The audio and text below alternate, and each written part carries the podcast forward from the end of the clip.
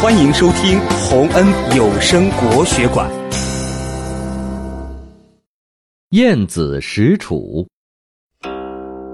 春秋时期，齐国和楚国都是大国。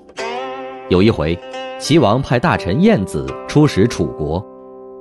楚王得知晏子身材矮小，就想要捉弄他，于是他让人在城门旁边开了一个五尺来高的洞。晏子来到楚国后，楚王叫人把城门关了，让晏子从这个洞进去。晏子看了看，对接待的人说：“这是个狗洞，不是城门。只有出使狗国的人才从狗洞中进去。我不知道，这里是人国，还是狗国呢？我想楚国不会是一个狗国吧。”接待的人将晏子的话传给了楚王，楚王听完，只好无可奈何地吩咐守门的士兵打开城门迎接晏子。晏子见了楚王，楚王瞅了他一眼，冷笑一声说：“难道齐国没有人了吗？怎么派你这样一个人来做使臣呢？”晏子回答说：“齐国人很多。”大伙张开衣袖连在一起，可以把天空和太阳都遮住。大伙一起挥洒汗水，就像下雨一样。街上的行人肩挨着肩，脚尖碰着脚跟，怎么能说齐国没有人呢？楚王说：“既然这样，为什么打发你来呢？”晏子回答说：“齐国派遣的使臣分许多个等级，那些贤能的人。”就被派遣出使上等的国家，不贤能的人就被派遣出使下等的国家。我是最无能的人，当然就只好出使楚国了。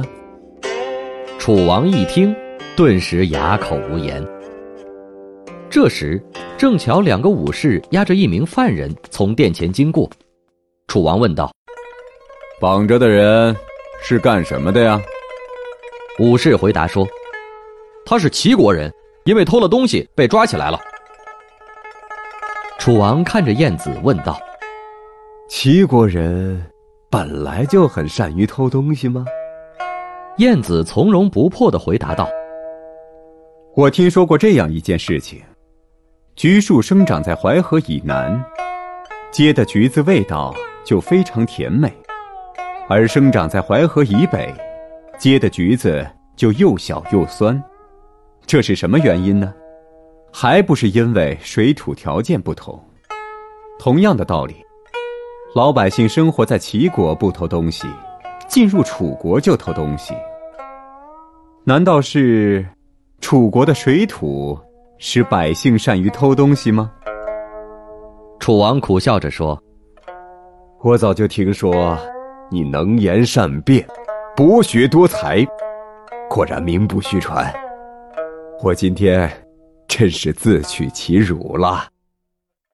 晏子虽然相貌平平，身材矮小，但是他却凭借自己的智慧和口才，维护了齐国的尊严。